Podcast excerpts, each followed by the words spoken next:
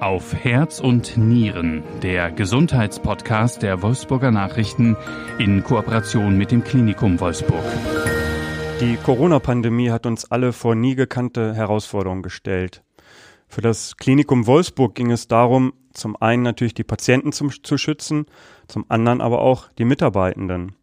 Und so dafür zu sorgen, dass das Klinikum als kritische Infrastruktur auch funktioniert.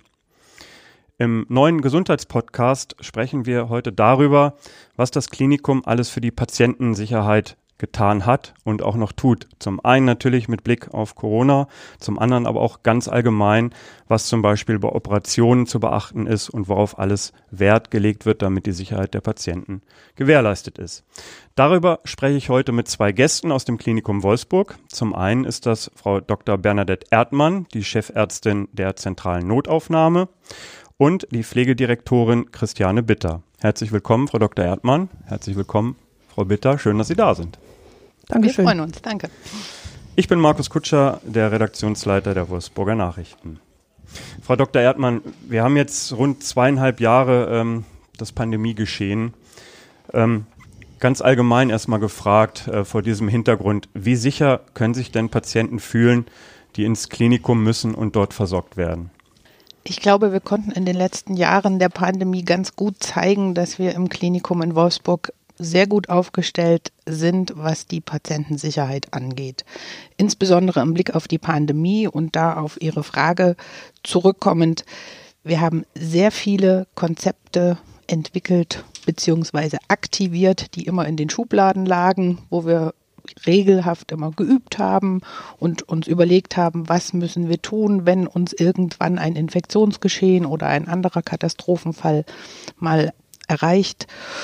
Und in den letzten zwei Jahren haben wir sehr, sehr viel auf sehr schnelle gesetzliche Vorgaben, sehr schnelle Änderungen des Geschehens der Pandemie reagieren können und haben dort sehr viel für die Patientensicherheit tun können. Das sind zum einen unsere Testkonzepte, zum anderen unsere Hygienevorschriften, die wir entsprechend an das Geschehen angepasst haben, auch natürlich immer wieder verändert haben. Und das sind alles so Dinge, mit denen wir, glaube ich, sehr gut in den letzten zweieinhalb Jahren fast dieser Pandemie durchgekommen hm. sind. In Krankenhäusern, also auch im Klinikum Wolfsburg natürlich, herrscht ja per se schon ein hoher Sicherheitsstandard, was Hygiene und so weiter angeht. Aber durch die Pandemie wurde das sicherlich ja nochmal zusätzlich extrem hochgefahren. Sie haben ja gesagt, Sie hatten schon in den Schubladen. Ähm, Sie haben auch gerade zwei Beispiele genannt, Teststrategie. Äh, ähm, können Sie noch, noch was nennen, was konkret jetzt noch für die Patientensicherheit zusätzlich getan wurde? Es gibt die Masken ähm, und so weiter. Was, was, was fällt Ihnen da noch so ein? Was können Sie noch nennen?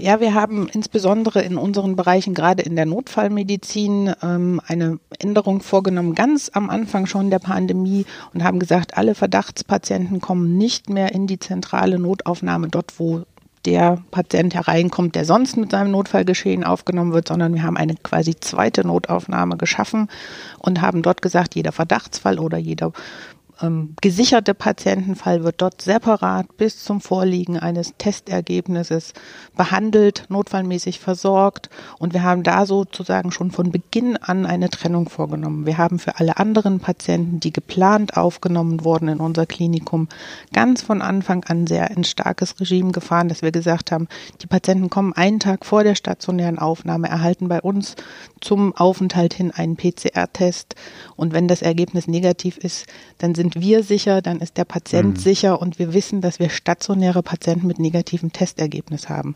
Wir haben zusätzliche Stationen eröffnet, wo wir Corona-positive Patienten untergebracht haben.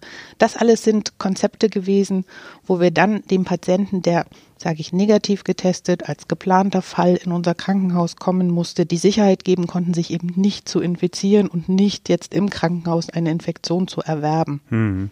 Ja, ich kann mich erinnern, ganz am Anfang der Pandemie haben Sie auch mal das Thema äh, Schutzkleidung auch sehr öffentlichkeitswirksam in einer, in einer Talksendung angesprochen. Ja. Ähm, das war ja auch was, was damals, was man irgendwie nie so auf dem Zettel hatte und plötzlich merkt man, es gibt gar nicht für alle äh, Kliniken genug Schutzkleidung und äh, auch das, denke ich, da hat man auch draus gelernt. Ne? Genau, auch da haben wir draus gelernt. Wir haben also jetzt ähm, einen entsprechenden Vorrat immer ähm, für mehrere Monate quasi vorgehalten. Ähm, wir haben ähm, diese Schutzkleidung insbesondere in den Bereichen dann eingesetzt, wo wir wussten, dort sind die Patienten, wo wir uns als Mitarbeiter schützen müssen, um nicht selber infiziert zu werden. Wir haben in anderen Bereichen auch gelernt im Rahmen der Pandemie, dass wir dort, wo wir wissen, alle sind negativ getestet, es ist ein unauffälliges Umfeld da, wir können die normalen äh, Regeln der Hygiene wie Händedesinfektion, wie das Tragen der FFP2-Masken und vielleicht einen einfachen Schutzkittel drüber bei der Patientenversorgung. Dort konnten wir dann auch wieder Schutzkleidung einsparen. Am Anfang waren wir sehr irritiert, weil wir überhaupt nicht wussten, wie ist der Übertragungsweg des Virus? Geht es auch über Kontakte? Geht es über Flächen? Geht es nur durch die Luft? So dass wir uns alle erst einmal geschützt haben. Und da war natürlich klar, dass dieses Konzept dazu führen wird, dass eben mhm. das nicht für alle ausreichen wird. Und auch da haben wir daraus gelernt und wir sind ähm, aktuell vor ein paar Monaten angefragt worden als Klinikum Wolfsburg, weil wir gerade über auch Lernen aus der Pandemie und auch Sicherheitsaspekte äh, sprechen, ob wir uns vorstellen können, für das Bundesministerium für Katastrophenschutz ein regionales Lager für die Umgebung einzurichten. Mhm mit entsprechender Schutzkleidung, mit entsprechenden Medikamenten, mit entsprechenden Mitteln für Katastrophenfälle und für Notfälle. Das ist jetzt nicht spezifisch nur für das Klinikum Wolfsburg, sondern eben für die Region mhm. hier vorgesehen. Und auch das ist ein Lernen aus der Pandemie, wo wir sagen, wenn ein Katastrophenfall welcher Art auch immer eintritt, mhm. sind wir hier in der Region gerüstet. Dann kann jeder aus der näheren Umgebung anfragen und wir können entsprechend Material zur Verfügung stellen. Also diese Anfrage ist auch positiv beschieden worden ja. von Wolfsburger Seite. Ja, aus. genau. Das okay. hat uns auch ein bisschen, sag ich mal, Mühe gekostet, das umzusetzen intern, aber wir haben gesagt, klar, warum nicht? Das ist für uns ähm, schon ähm, wichtig, einfach auch als Klinikum da mit zu unterstützen, weil wir die Materialien dann im Durchlauf haben. Also wir schauen, dass das immer alles auf dem aktuellen Stand ist, nutzen diese Materialien für uns selber im Haus und füllen entsprechend nach, dass dort eben auch alles, sagen wir so, durchgewälzt wird. Und aber für den Fall das ist entsprechendes Material da und kann innerhalb weniger Stunden zur Verfügung hm. gestellt werden. Hm. Ein Punkt, der natürlich auch eine, eine große Rolle gespielt hat, ähm, sowohl für die Patienten als auch für die Besucher, war die Zutrittsregelung zum Klinikum. Ähm, da gab es ja auch immer wieder Anpassungen. Ähm, man musste ein Check-in machen, man musste ähm, Impfnachweise vorzeigen. Es gab zwischenzeitlich sogar mal ein Besuchsverbot zu Beginn der Pandemie. Ähm, wie, wie sehen Sie diese ähm, Regelung, die da äh, getroffen wurde oder wie sie auch im Moment ist oder vielleicht auch in Zukunft sein wird? Wie blicken Sie darauf? Das war, glaube ich, für uns, die wir in der Entscheidungsebene waren, als Klinikumseinsatzleitung, als Krisenstab des Klinikums und auch in Verbindung mit dem Krisenstab der Stadt. Das war eine der schwersten Entscheidungen, die wir zu Beginn der Pandemie treffen mussten. Das Besuchsverbot. Dieses Besuchsverbot. Mhm. Das muss man einfach sagen, auch im Hinblick darauf, dass wir natürlich immer sagen, für den Patienten ist es extrem wichtig, den Kontakt zu seinen Angehörigen zu haben. Auch für die Mitarbeitenden im Klinikum ist es wichtig, also Pflegepersonal, ärztlicher Dienst, Kontakt zu den Angehörigen zu haben, dort Informationen weiterzugeben etc da wir am Anfang überhaupt nicht wussten, wie sich diese Lage entwickelt oder wie eben die Verbreitung des Virus ist, mussten wir zu diesen Maßnahmen ähm, greifen, wie auch viele Kliniken in Deutschland das ja getan haben. Wir waren ja das, nicht das einzige Krankenhaus. Aber eins der ersten, was es, glaube ich, wieder dann rückgängig gemacht Richtig, hat. Ne? weil mhm. wir relativ schnell gesehen haben, wenn wir ein gutes Testkonzept haben, und wenn wir die Regelungen, die wir auch immer wieder vom Bundesministerium umsetzen mussten, die uns ja vorgegeben waren, Zutrittsbeschränkungen für Krankenhäuser, Testkonzepte für Kliniken, Testkonzepte für Besucher, wir prüfen den Impfstatus etc. etc. Wir haben dann sehr schnell gemerkt, es ist wichtig, dass die ähm, Patienten, die einen Besuch von den Angehörigen bekommen, wir haben dann ganz langsam gelockert und haben gesagt, gut, in den kritischen Bereichen durfte sowieso immer ein äh, Angehöriger hin, mhm. also Intensivstation, Palliativstation, Geburtshilfe, Kreissaal. Genau. Kreissaal mhm. ne? Und dann haben wir gelockt und haben gesagt, jetzt lassen wir mal einen Besucher rein, testen, Impfstatus prüfen. Mhm. Das war eine Herausforderung auch wieder für das Klinikum. Sie müssen extra Mitarbeiter generieren, die sie dann an den Eingang stellen, die die Regeln kennen, die das mhm. prüfen, die das checken. Es gab die Vorgabe, wir mussten jeden, der das Klinikum betreten hat, erfassen, digital. Das war nicht das eine war Idee von uns, das war dieser genau. Online-Check-In. Genau. Mhm. Auch da hat sich unsere EDV-Abteilung hingesetzt, hat ganz schnell in ganz kurzer Zeit ein Programm geschrieben, dass dieses Check-In-Portal quasi am Eingang eingerichtet werden konnte. Das ist ein Wahnsinnskonzept gewesen, man wo man sagen muss. Vielleicht sagen Sie mal auch äh, für, für alle, die zuhören, wie viel Besucher normalerweise äh, an so einem Tag das Klinikum äh, besuchen, sagen wir mal vor der Pandemie. Ähm, das ist dann ja zwangsweise natürlich zurückgegangen, logisch, weil die Maßnahmen ergriffen werden mussten. Aber was das auch bedeutet, ähm, das äh, logistisch alles äh, auf die Beine zu stellen bei so vielen Besuchern, Patienten und auch Besucher, die ihre Angehörigen ähm, besuchen wollen. Ja, wir hatten tatsächlich dann mal gezählt und haben uns mal hingestellt an ein paar Tagen und mal so Pi mal Daumen. Also man kann jetzt nicht jeden Einzelnen mit äh, Knöpfchen und Knopfdruck nachzählen, äh, aber wir sind so zwischen sechs, sieben, achthundert Menschen gekommen, die das Klinikum täglich betreten haben. Und mhm. davon waren eben ein Großteil Besucher. Ne? Und für jeden Patienten zwei Besucher. Ne? Das macht bei 400 Betten schon allein 800 Besucher plus die ganzen Patienten, die neu reinkommen, plus Firmen, die vielleicht Medizinprodukte ähm, vertreten und so weiter und so fort. Also das ist eine Menge. Hm. Frau Bitter, ähm, eine große Rolle äh, bei der Patientensicherheit äh, spielt ja neben der Ärzteschaft, klar, die auch, aber auch das Pflegepersonal. Ähm, Sie als Pflegedirektorin des, des Klinikums können das ja mal, äh, können das ja gut beschreiben oder mal erklären. Was hat man dort alles organisiert? Was hat man dort alles gemacht, um auch die zahlreichen äh, Pflegekräfte so zu schulen, ähm, auch vielleicht zu testen, ähm, damit einfach die, Patienten, äh, die Patientensicherheit auch von deren Seite gewährleistet mhm. ist. Die haben ja auch ein Privatleben, die Pflegerinnen und Pfleger und alle, die im Klinikum arbeiten, die gehen auch äh, außerhalb Richtig. des Klinikums los. Also auch da muss man ja gucken, dass die das Virus nicht mit ins ähm, Krankenhaus bringen. Was wurde da so alles getan? Also Oder wird auch noch getan? Es geht ja richtig. noch weiter. Also wir haben da eine ganze Menge getan. Ähm, und zwar denke ich ja, die Berufsgruppe Pflege ist ja erstmal die Berufsgruppe im Klinikum, die den meisten Kontakt und häufig auch den engsten Kontakt zu den Patienten hat. Mhm. Und da ist es ja ganz, ganz besonders wichtig, dass wir die Patienten schützen, aber auch unsere Mitarbeiter schützen. Das heißt, Frau Dr. Erdmann sprach ja gerade an, wir hatten Corona-Stationen, die äh, da, wo besondere Sorgfalt auch notwendig war, unsere Mitarbeiter zu schützen. Aber wir haben natürlich auch in der Situation regelhaft geschult zum Thema Schutzkleidung. Wir haben unsere Hygienefachkräfte, haben die Pflegenden und die die alle, die mit Patienten auf den Stationen zu tun hatten, auch geschult, auch begleitet in ihrer Aufgabe, Ängste genommen, regelhaft das Ganze evaluiert.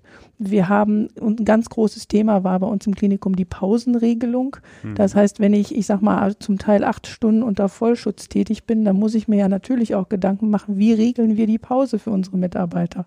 Geht jeder Mitarbeiter einzeln in die Pause? Sind die Abstände eingehalten?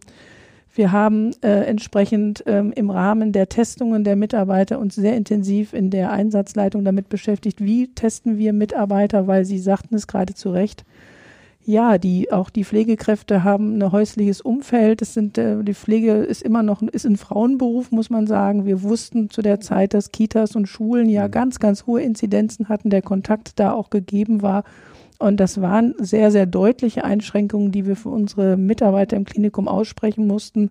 Und ähm, ja, die einfach aber auch im Rahmen der Patientensicherheit und im Rahmen der Mitarbeitersicherheit ganz, an ganz, ganz vielen Punkten einfach mhm. unerlässlich waren und ganz wichtig waren. Hat wahrscheinlich aber auch einen enorm persönlichen Einsatz jedes Einzelnen Richtig, erfordert. Weil ich meine, man hat ja eine Arbeitszeit, in der man seine Arbeit schaffen muss und Schulungen passen ja oft nicht in den normalen Arbeitsalltag Richtig. mit rein, sondern macht man entweder vorher oder nachher. Also ich kann mir vorstellen, da musste schon auch sehr viel persönliches Engagement äh, war da gefragt, äh, oder?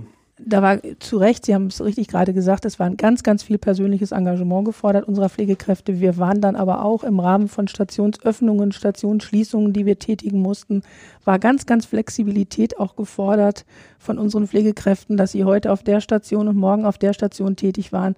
Natürlich haben sich die Inzidenzen auch in unseren Krankenständen wiedergespiegelt. Das ist auch ganz klar. Da, was wir heute geplant haben, war morgen noch nicht, musste morgen noch mal wieder verändert werden. Es gab eine Hygieneverordnung, eine Verfahrensanweisung nach der anderen. Mit ganz viel Engagement haben die, haben die Mitarbeiter, die Pflegenden dann auch sich diesen Verfahrensanweisungen, sich die angeeignet, versucht umzusetzen in der Situation. Also das war ähm, ein ständiges Hin und Her und äh, an dieser Stelle auch mal einen ganz, ganz großen Dank an die Kollegen, die im Klinikum ja in diesen zwei doch sehr, sehr intensiven Jahren so mhm. aktiv gearbeitet haben. Ich glaube, das kann man nur unterstreichen, was Sie sagen und, und sich dem anschließen. Wenn Sie ähm, diese ganzen Schutzmaßnahmen jetzt, die getroffen wurden, ähm, das kommt ja auch irgendwo bei den Patienten an. Also die, die nehmen das ja auch wahr. geht man zumindest mal von aus. Ähm, Sie machen ja auch vom Klinikum regelmäßig äh, Patientenbefragungen. Sie sind äh, in, im Verbund, im, im Klinihotel mit drin und, und äh, wo mehrere Kliniken ja sich zusammengeschlossen haben und, und Patientenbefragungen machen, das auch auswerten, sich austauschen. Ähm, kam da, oder anders gefragt, was kam da von den Patienten zurück? Haben Sie da Feedback bekommen? Sind Sie gezielt auch auf die Patienten zugegangen und haben gefragt, wie kommt das bei euch an? Oder wurde Ihnen was wiedergespiegelt? Wie, wie war das oder wie, wie ist das immer noch so? Also wir setzen uns grundsätzlich mit den Patientenbefragungen, mit den Ergebnissen dieser Patientenbefragung um. Wir ähm, haben im Moment ein ganz, ganz großes Interesse daran oder grundsätzlich ein großes Interesse daran, dass wir eine entsprechende Rückmeldung kriegen. Wir sind da auch im Clean-Hotel-Verbund, glaube ich, wenn man die Anzahl der rückgemeldeten Fragebogen sieht, ganz gut aufgestellt. Das ist einfach so. Und wir beschäftigen uns sehr intensiv mit diesen Antworten, äh, vor allen Dingen auch mit den Anmerkungen, die da kommen. Und ähm, das ist uns sehr, sehr wichtig, da im, im Austausch mit den Patienten, beziehungsweise dann die Anregungen, die da kommen, die diskutieren wir in der Einsatzleitung, die diskutieren wir in den Krisenstäben, um einfach zu gucken, was können wir davon umsetzen, was können wir davon mitnehmen. Mhm. Ein ganz großes Thema war natürlich auch, als es darum ging, dass Besucher das Klinikum nicht mehr aufsuchen konnten. Das war ein ganz großes Thema. Da gab es natürlich auch in diesem Zusammenhang auch deutliche Rückmeldungen aus den Patientenfragebögen. Das muss man einfach so sagen, weil natürlich Kommunikation in der Situation auch ganz, ganz schwierig war. Mhm.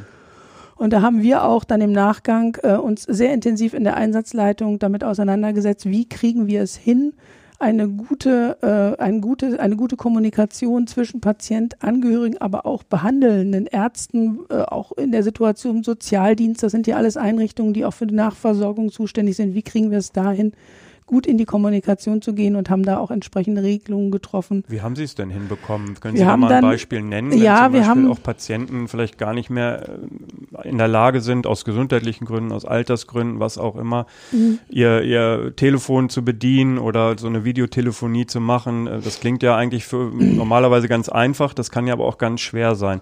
Was haben Sie da so gemacht oder welche Möglichkeiten gab es da oder gibt es? Also es gab auf alle Fälle die Möglichkeit, dass der, der behandelnde Arzt, die behandelt der Sozialdienst was in die Aktivität gehen. Das heißt, den Kontakt zu den Angehörigen suchen, ganz mhm. klar auch Korridore anbieten, wo Anrufe dann auch möglich sind, wo Ärzte, Versorger zu erreichen sind. Das mhm. war das ganz, ganz Entscheidende in der Situation, dass äh, es erstmal uns bewusst wurde als ersten Schritt und als zweiten Schritt, dass wir dann in die Aktivität gingen und den Kontakt zu den Angehörigen auch gesucht haben. Das mhm. ist ganz, ganz wichtig.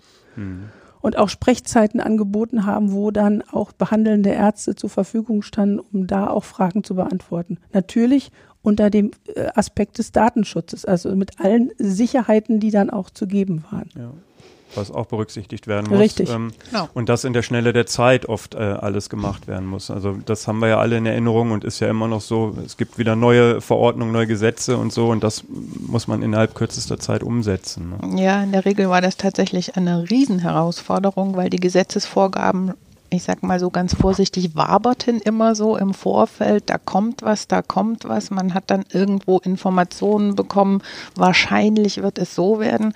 Und einen Tag vor Umsetzung kam der Gesetzestext und ab morgen musste es laufen. Hm. Und das war tatsächlich und ist auch immer noch eine Herausforderung, dann diese Vorgaben umzusetzen, mhm. ja.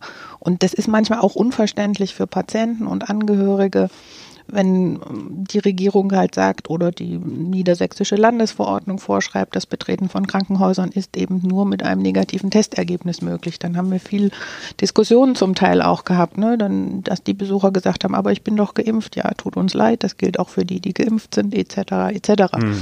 Und das waren schon gerade auch für unsere Mitarbeitenden im Haus eine Herausforderung. Aber wir haben auch viel, viel ähm, genutzt an Chancen in dieser Zeit, umzustellen auf Digitalisierung, muss man sagen. Ne? Also auch bei diesen Patientenkontakten mit Angehörigen. Wir haben schon seit längerer Zeit bei uns im Klinikum für Übersetzungen von anderen Sprachen, sogenanntes Videodolmetschen etabliert, wo wir einfach mit einem iPad zum Patienten gehen. Dort ist ein Dolmetscher, der mit der Landessprache des Patienten mit ihm quasi sich unterhält. Das sind alles zertifizierte Dolmetscher, die eben auch für die Gesundheitsübersetzung zertifiziert sind, mhm. weil das ganz besondere Themen dann auch sind und auch im Datenschutz geschult sind und so weiter. Und das haben wir dann einfach umgesetzt, haben gesagt, Mensch, wir nehmen jetzt einfach diese Pads, wir schalten jetzt einmal um und ähm, stellen den Kontakt zum Angehörigen her, wenn vielleicht der Patient jetzt kein Smartphone dabei hat oder so. Und dann konnten die sich wenigstens sehen und man ist dann einfach mit dem Teil von A nach B gelaufen. Mhm. Auch eine Herausforderung für das Personal. Ne? Ja. Ähm, ja. ich möchte halt auch und so weiter. Ne? Mhm. Ne? Aber wir haben versucht, einfach an diesen Ecken auch ein bisschen auf diese Schiene uns äh, einzustellen, weil es einfach auch klar war, es geht nicht immer im direkten Kontakt. Mhm. Auch wir im Haus. Wir haben sehr, sehr viele Kontakte, Besprechungen und so weiter. Immer gemeinsam vor Ort. Wir sehen uns, äh, wir erleben uns gegenseitig durchgeführt. Das waren dann halt irgendwelche Besprechungen, die online stattgefunden mhm. haben. Wo man dann auch gemerkt hat, okay, so schlimm ist es ja doch nicht. Und den Weg, den du jetzt eigentlich hattest, den kannst du fünf Minuten für was anderes wieder nutzen. Ja, geht auch, aber geht auch. es ist auch schön, sich ab und zu mal zu sehen. Genau. Das geht uns, glaube ich, allen so. Ne? Genau. Und, und einiges davon haben wir auch beibehalten. Also ja, einiges genau. behalten wir heute immer noch bei und versuchen bestimmte Dinge mhm. einfach online zu machen und einfach auch online zu nutzen. Mhm. Das ist einfach dazu. Und es wurde auch, das haben wir auch in der Pandemie gesehen, eine, eine, Absprache zwischen den Beteiligten, die am Patientenbett gearbeitet haben. Das war auch ganz, ganz wichtig in der Situation, da eine gute Absprache gemeinsam hinzubekommen, wenn es um Organisationsveränderungen, wenn es um Verfahrensanweisungen ging. Das waren ganz entscheidende Punkte, dass die Berufsgruppen innerhalb eines Klinikums auch noch mal ein Stück wieder zusammengerückt sind und das versucht haben, gemeinsam zu bewältigen mhm. und auch bewältigt haben. Ja. Das muss man einfach auch dazu sagen. Mhm. Ja. Also vielleicht so ein bisschen auch ein neuer Teamgeist, der vielleicht entsteht, zwangsweise, aber ähm, also oder wo wir alle merken, man ist auch äh, aufeinander angewiesen und, und braucht das, äh, braucht den, den anderen. Trotzdem alles, was Sie so jetzt, äh, Frau Dr. Erdmann und Frau Bitter so, so schildern, das ist schon ähm, die letzten zweieinhalb Jahre, das war schon ein, ein, Stresstest für speziell jetzt auch für Kliniken, auch für viele andere Bereiche natürlich, aber wir reden jetzt über, über den, das Gesundheitswesen. Das war schon ein Stresstest, den hat es noch nie gegeben und ähm, ja, er ist auch noch nicht ganz zu Ende, aber so langsam hat man ja Routinen entwickelt. aber sowas, ähm, Sie sind ja nun auch schon ein bisschen länger dabei, Frau Dr. Erdmann, können Sie sich wahrscheinlich auch nicht erinnern, dass es so viele äh, Änderungen und, und sowas in, in so kurzer Zeit auch Nein. gab. Ne? Nein, also das äh, war tatsächlich ein Thema.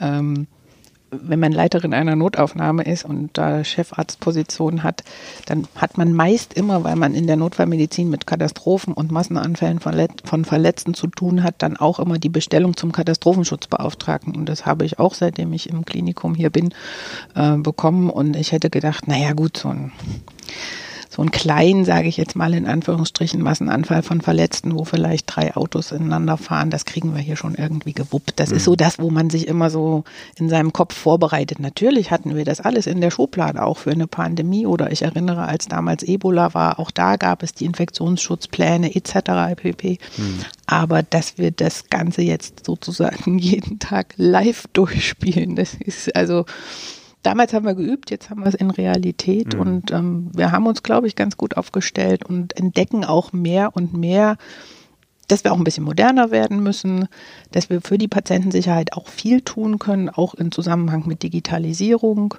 dass wir mhm. dort auch Dinge tun können und da haben wir auch umgesetzt und haben Zeiten auch genutzt für uns äh, und für unser Klinikum auch, um, um die Patientensicherheit noch ein bisschen mehr zu Das wäre jetzt gerade meine, meine Frage also. noch gewesen. Also Sie haben es ja beide schon auch, auch gerade angedeutet. Mhm. Ähm, aus, aus so einer Krise kann ja auch immer eine Chance äh, entstehen oder man kann das ja nutzen. Also würden Sie sagen, dass das Klinikum Wolfsburg oder auch die anderen Krankenhäuser, in, in so, soweit Sie das äh, beurteilen können, dass das vielleicht auch ein bisschen noch man sich noch mehr verbessert hat, noch mehr Sicherheit für die Patienten ähm, dadurch auch entwickeln konnte, was zugegeben vorher vielleicht ja auch nicht nötig war, weil es so ein, so ein ansteckendes Virus wie jetzt halt nicht gab. Aber trotzdem, man, man kann ja darauf ähm, vielleicht für die Zukunft jetzt auch aufbauen und, und sieht vielleicht auch, wo man nachbessern konnte. Mhm, genau. Ich glaube tatsächlich, dass wir da gelernt haben und dass wir da auch gelernt haben, Patientensicherheit wieder in den Fokus zu bringen. Also das, das Thema, was für uns in der Pandemie immer Thema ist, ist halt die Hygiene. Ne? Das ist, ähm, sind jetzt Einhalten der Hygienevorschriften, das sind die Testkonzepte, das, die Schutzkleidung etc. Das kann man aber alles übertragen auf, auch auf andere Dinge. Und wir hatten schon immer, was die Patientensicherheit angeht, so etwas wie ich spreche jetzt mal von der Notfallmedizin, es kommt ein Patient rein, der ist bewusstlos und kann nicht reden, hat aber vielleicht seinen Ausweis dabei, dann prüfen wir das anhand des Passfotos, ob das tatsächlich dieser Mensch sein kann, wenn mhm. wir da relativ sicher sind. Dann äh, bekam er das Patientenarmband, wo die Daten drauf sind, wo dann auch ein QR-Code drauf ist, der eingelesen wird mit den Geräten. Also die Medizintechnik arbeitet dann über diesen QR-Code. Das Labor wird angefordert über den QR-Code, sodass dort gar nicht mehr mit Zetteln gearbeitet wird, sondern sichergestellt werden kann, wenn ich bei dem Patienten das Blut abnehme, scanne ich vorher sein Armband mit seinen Daten drauf, dann weiß ich, das ist der und der Patient und diese Daten gehen automatisiert über die Schnittstellen in das Laborsystem und ich sehe dann am Computer wieder, das sind die Laborergebnisse dieses Patienten, sodass auch keine Verwechslungen stattfinden mhm. können. Also das war schon so eine Sicherheitsstufe, die wir hatten. Im zweiten Schritt haben wir mehr und mehr Medizingeräte auch angebunden. Wir haben im äh, vergangenen Jahr unsere gesamte Bettendisposition umgestellt, auch ein bisschen pandemiebedingt, weil unsere Mitarbeiter vom zentralen Bettenmanagement sind früher über die Station gegangen und haben mit den Mitarbeitern auf der Station gesprochen, wo sind Kapazitäten, wer wird entlassen, wer kommt neu, wo kann ich den Notfallpatienten unterbringen. Da haben wir gesagt, es ist jetzt nicht so ganz gut, wenn ihr alle durchs ganze Haus lauft. Mhm. Wir müssen das aufs Digitale bringen. Mittlerweile meldet jeder den Patienten, den er bei sich in der Notfallsprechstunde, in der Notaufnahme oder geplant hat im Bettenmanagement zentral an und dieser Patient erhält dann das freie Bett, was auch digital gesucht wird. Da muss keiner mehr durchs Haus laufen. Mhm. Die freien Kapazitäten werden angezeigt und er hat dann direkt seinen Bettplatz auf der Station mhm. und wird dorthin gebracht. Also auch da haben wir uns verbessert und das, was jetzt gerade ganz aktuell ist, um vielleicht noch ein Beispiel zu nennen, ist die Übertragung der Rettungsdienstdaten mhm. an das Klinikum. Das heißt, wir also haben. Im Notfall ein Rettungswagen genau. ausfährt, ähm, sammelt einen Patienten oder Patientin ein. Was passiert dann? Dann haben wir ganz kurz nachdem der in seinem äh, Rettungswagen vielleicht den Patienten aufgenommen hat und schon eingegeben hat, was der Patient hat, was mit ihm passiert ist, was der für Blutdruckwerte hat und für andere Vitalzeichen, also Herzfrequenz oder wenn er ein EKG geschrieben wurde, das kriegen wir automatisiert geschickt, noch bevor der Rettungswagen da ist. Und wir können uns darauf vorbereiten in der Notaufnahme. Wir haben den Bettplatz gerichtet oder haben im Herzkatheter Bescheid gesagt oder auf der Schlaganfallstation Bescheid gesagt. Der Patient kommt, das sieht von dem, was wir wissen vom Rettungsdienst, ganz danach aus, dass das ein Patient für diesen Bereich mhm. ist oder dass wir uns so und so um ihn kümmern müssen oder in den Jockraum müssen, weil es ein Polytrauma ist. Und das ist eine ganz tolle Sache. Gerade wo man ja auch weiß, Schlaganfall ist ja so ein Beispiel, ähm, wo es wirklich dann äh, um jede um Minute geht. geht. Also genau. ähm, kann ich mich erinnern, hatten wir auch einen Podcast äh, zum Thema Schlaganfall und da war immer das, äh, das äh, Schlagwort zum Schlaganfall jede Minute zählt. Und deshalb äh, ist es natürlich sowas von Vorteil, wenn man, je mehr Informationen, je schneller man sie hat, desto besser kann man reagieren. Genau, und wir sehen das halt digital in unserem Krankenhausinformationssystem, das ist auch ein ganz toller Effekt. Wir haben nicht mehrere Systeme parallel offen, sondern wir kriegen die Daten in unser Informationssystem hinein und können die dann sogar verknüpfen, so dass jeder, der an der Behandlung des Patienten dann weiter beteiligt ist, auch auf die Rettungsdienstdaten zugreifen kann. Mhm. Das heißt, jeder kann diese Protokolle lesen. Das wird nicht mehr per Hand geschrieben. Man kann es tatsächlich auch lesen, weil manchmal hat es ein bisschen geruckelt im Auto und dann war die Handschrift auch nicht mehr so schön. Jetzt geht das mhm. alles digital. Und es sind natürlich tolle Sachen. Und ähm, andere Bereiche in unserem Haus, wie zum Beispiel die HNO-Klinik, haben Videosprechstunden angeboten. Mhm. Auch das soll erweitert werden für andere Fachabteilungen. Einfach auch, um dem aktuellen Stand ein bisschen mehr gerecht zu werden. Hm. Wie muss man sich das vorstellen? Das heißt, der Patient sitzt zu Hause und kann mit seinem behandelnden Arzt dann über Videotelefonie genau. Ähm, manchmal ist es ja vielleicht auch nur fünf Minuten, die man genau. kurz was zu besprechen hat und dafür muss man nicht extra äh, ins Klinikum genau. fahren, sondern. Man braucht keinen Weg auf sich nehmen, man hm. braucht keinen Test machen, man hat den Kontakt zu dem behandelnden Arzt, man kann die Dinge klären, kann das absprechen, hm. kann Termine weiterhin vereinbaren und da entfällt vielleicht ein Weg, den man auf hm. diese Art und Weise gut ersetzen hm. kann. Also es hat sich auch durchaus einiges äh, getan genau. äh, aus der ganzen Situation. Ähm, bevor wir jetzt das Thema ähm, Corona im Allgemeinen und Sicherheit mal äh, langsam abschließen, auch wenn es uns ja weiter beschäftigen wird. Noch eine äh, Frage, so eine abschließende Frage an Sie beide. Ähm, nun haben wir ja immer noch die, die Situation, ähm, man braucht einen negativen äh, Corona-Test, wenn man rein möchte, man braucht eine Maske. Ähm, glauben Sie, dass das uns die nächsten Jahre weiter begleiten wird, wird das sozusagen so, so ein Standard werden. Also bei der Maske kann ich es mir tatsächlich gut vorstellen. Für viele im Medizinberuf ist das ja eh äh, gang und gäbe, für Besucher und Patienten eher nicht. Glauben Sie, dass das uns äh, bis auf weiteres erstmal noch verfolgen wird oder sehen Sie da eine Chance, dass das vielleicht irgendwann mal wieder rückgängig oder zumindest gelockert werden kann? Schwierige Frage. Ne? Das ist eine ganz schwierige hm. Frage. Mhm. Und ich sage dann auch immer, wenn mich jemand fragt, äh, glaubst du, dass irgendwie vielleicht das demnächst vorbei sein wird, dann sage ich, dann hätte ich die Glaskugel und dann mhm. würde hm. ich, glaube ich, auch nicht mehr arbeiten, sondern ähm, Hellseherin wäre Hellseherin und würde alles vorhersagen können. Nein, das kann man nicht sagen. Und ähm, das, was wir gelernt haben, ist einfach, dass äh, diese Hygienekonzepte wie Maskenpflicht und äh, Testverfahren, in welcher Art auch immer, tatsächlich zu den Dingen gehören, die wichtig gewesen mhm. sind. Mhm. Das, ähm, ich kann mir vorstellen, Frau Bitter, auch gerade diese Tests, die, die ja gemacht werden, äh, nicht nur bei den Patienten und Besuchern, auch im, im, im Personal, die haben wahrscheinlich auch manche Infektionskette frühzeitig verhindern können, oder? Richtig. Also wir haben auf der einen Seite haben wir testen wir machen wir das Angebot an unsere Mitarbeiter, dass sie sich regelmäßig bei uns im Testzentrum testen lassen. Das ist ja ganz praktisch, direkt bei uns im Haus das zu tun. Auf der anderen Seite ähm, haben wir, sensibilisieren wir unsere Mitarbeiter sehr, sehr intensiv, auch sich auf sich selber zu schauen, bei ersten Symptomen auch, dann zu Hause zu bleiben, zum Test zu gehen, auf das Ergebnis zu warten, wenn die Symptome dann wieder weg sind, auch ihren Dienst wieder aufzunehmen. Also eine hohe Sensibilität bei unseren Mitarbeitern für dieses Thema und ähm, das äh, ist ganz, ganz entscheidend, um dann auch die Infektionsketten zu unterbrechen. Weil es gibt den einen oder anderen, der ist ja positiv getestet und symptomlos. Und wie finden wir das dann raus?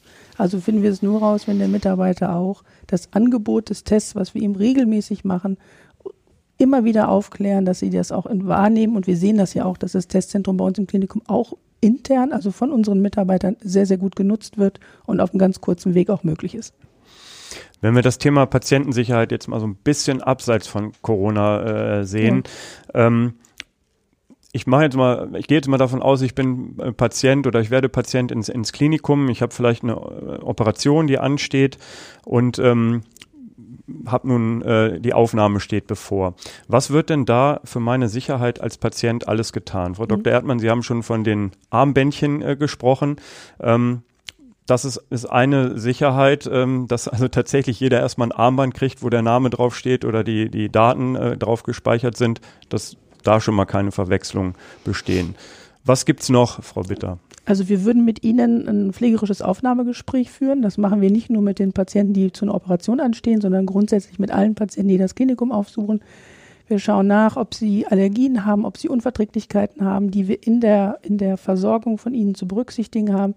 Wir schauen, wie sind sie mobil? Gibt es Möglichkeiten im Rahmen der Patientensicherheit, ihnen gleich ein bestimmtes Bett anzubieten, eine bestimmte Matratze anzubieten, dass sie einfacher mobilisiert werden können, dass sie sich nicht wund liegen in der Situation.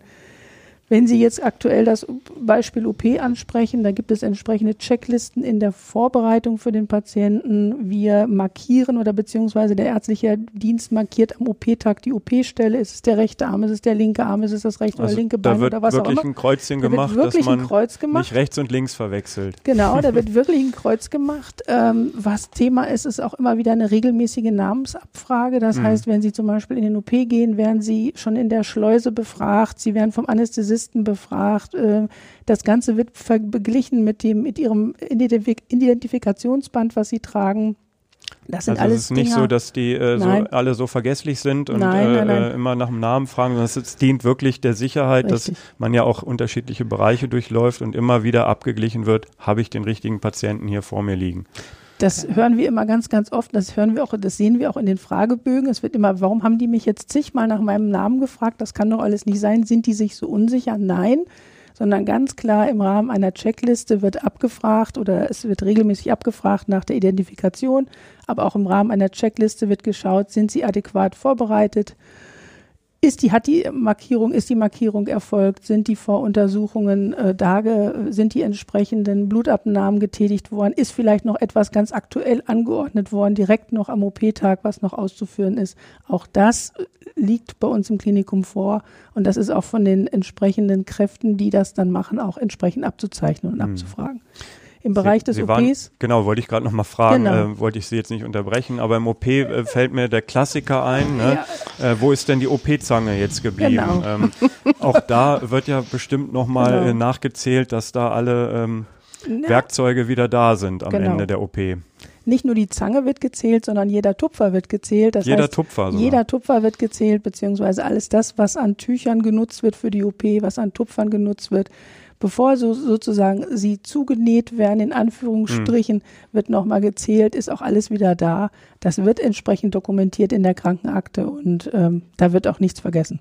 Okay, also man, es wird vorher tatsächlich gezählt, wie Richtig. viel Tupfer, wie viel Verbandsmaterial liegt dort ja. und hinterher wird geguckt, wie viel ist im Mülleimer gelandet. Richtig, was richtig. Und äh, stimmen die Zahlen überein. Dann kann ich es dann im Mülleimer schmeißen. Richtig. Oder so, genau. Ja. Und wenn die Zahlen nicht stimmen, fängt man von vorne wieder an. Ja. Das ist ein bisschen wie beim Fliegen. Die äh, Flugkapitäne haben ja auch Checklisten, mhm. die sie durcharbeiten müssen und das beginnt bei Aufnahme des Patienten, geht über die Station, geht über den OP und äh, während der Operation geht es weiter. Und das ist tatsächlich ein ganz standardisiertes Verfahren, mhm. an das sich alle halten müssen. Und dann wird nur noch abgekreuzt und äh, gesagt, ja, passt, passt, passt. Mhm. Oh, passt nicht. Nochmal von vorn. Mhm. Klingt jetzt, ne, man, man, man schmunzelt drüber so ein mhm. bisschen, aber ich meine, wenn es dann doch irgendwie schiefgegangen ist und doch ein Tupfer fehlt ähm, oder das linke statt das rechte Knie operiert worden ist, dann ist es halt nicht mehr lustig. Und deshalb mhm, genau. ähm, müssen halt diese Maßnahmen sein. Und ich denke mal, die meisten Patienten werden es auch verstehen und ihren Namen auch beim zehnten Mal nochmal nennen. Richtig, das ist richtig. Ja. Es ist auch so, dass wir äh, natürlich sehr intensiv auch in den entsprechenden Gremien gucken, sind diese Checklisten auch eingehalten und wir evaluieren auch den Prozess. Das heißt, wir begleiten auch den Prozess in der, in dem tatsächlichen, in der tatsächlichen OP-Versorgung und gucken uns an, sind diese, werden diese Checklisten bearbeitet, werden sie umgesetzt und darüber, äh, das evaluieren wir regelmäßig und da haben wir noch ein entsprechendes Berichtswesen zu. Mhm. Okay. Gut, ich denke, da haben wir eine ganze Menge über die Patientensicherheit erfahren, ähm, vor dem Hintergrund von Corona, aber auch so ähm, war es spannend. Ähm, vielen okay. Dank, Frau Bitter, vielen Dank, Frau Dr. Erdmann, dass Sie da waren und vielen Dank auch fürs Zuhören und bis zum nächsten Mal. Tschüss. Mehr Podcasts unserer Redaktion finden Sie unter wolfsburger-nachrichten.de slash podcast.